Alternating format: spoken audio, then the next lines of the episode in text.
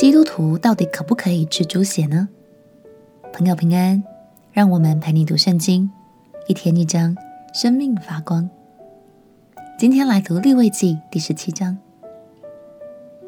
在利未记，我们读到了很多关于献祭的过程，相信你心中不免会有疑问：为什么过程中一定要宰杀牛羊或是鸟类呢？这是因为。任何的生物只要没有血，就会失去性命。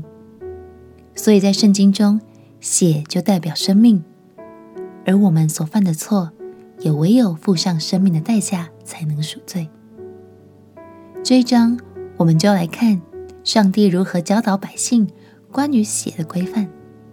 让我们一起来读立位记第十七章。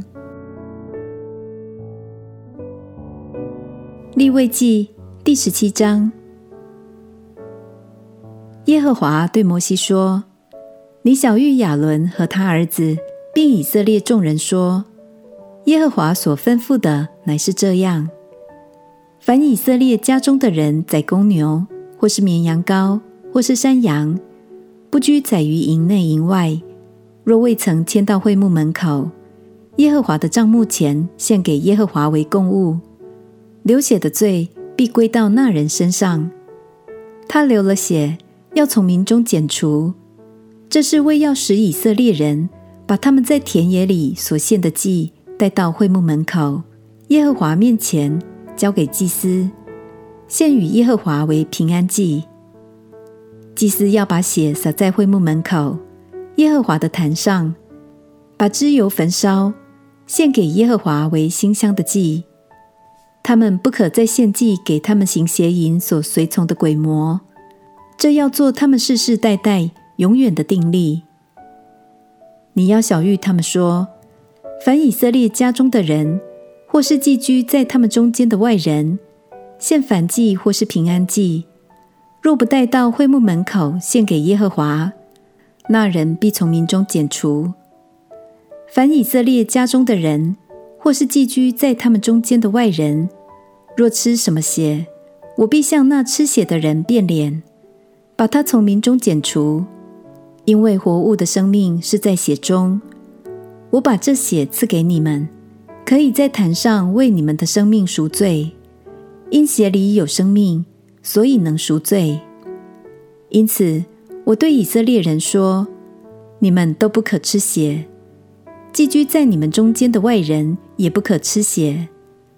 凡以色列人或是寄居在他们中间的外人，若打猎得了可吃的禽兽，必放出它的血来，用土掩盖。